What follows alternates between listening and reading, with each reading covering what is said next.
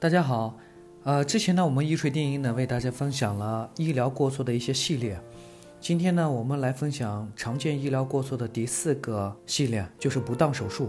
那么什么是不当手术呢？不当手术呢，主要有以下几个方面。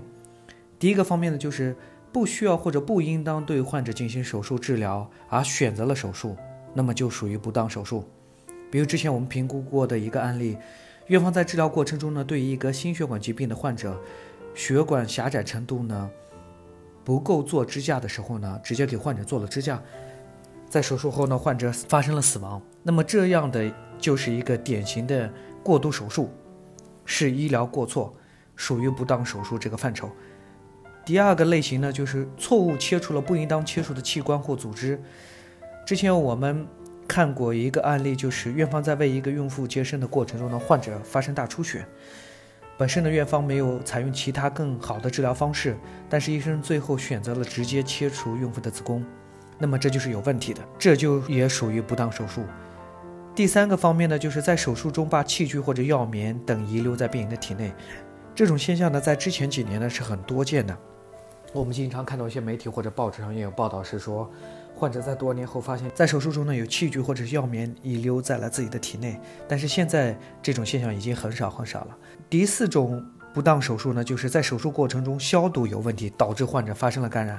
其实这种情况呢，在我过去我们做过的很多评估案例和医疗诉讼中呢，是非常常见的。手术消毒不规范或者不彻底呢，经常导致感染，引发其他疾病，或者严重影响了手术效果。我们有客户去某医院做了种牙手术，在手术过程中呢，患者明确听到大夫说：“哎，需要一个器械。”但是当时一个护士说器械还没有完全消毒好，丈夫很着急说：“赶紧去消毒。”那么等消毒完之后呢，这个大夫就进行手术。那么三个小时结就结束了。过后的一天呢，患者的伤口一直在出血。手术完之后一个月呢，患者就逐渐感觉到恶心、食欲不振、浑身无力、小便赤黄。患者又就一直在家休息，并先后到内科、中医科和泌尿科看病，但是一直都没有好转。因为在手术前不久呢，患者对血液做了全面的检查。患者想到也不会有什么大病，直到后来在当地一家三甲医院看病，医生建议患者呢化验一下血液，经过化验呢才知道自己已经感染了乙肝病毒，已经是小三阳了。然后经过病例的分析呢，我们确实发现，在之前的这个种牙的手术过程中呢，院方存在使用器械消毒不彻底的现象。